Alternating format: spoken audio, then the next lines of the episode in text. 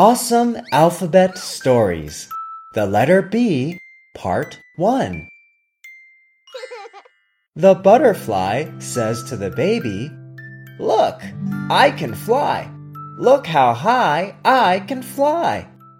The bird sees and says to the baby, I can fly too. I can fly higher than the butterfly. The baby says to the butterfly and the bird, Look at the balloon in my hand. It can fly higher than both of you. Unconvinced, the bird says to the baby, Your balloon can only fly a little higher than I can.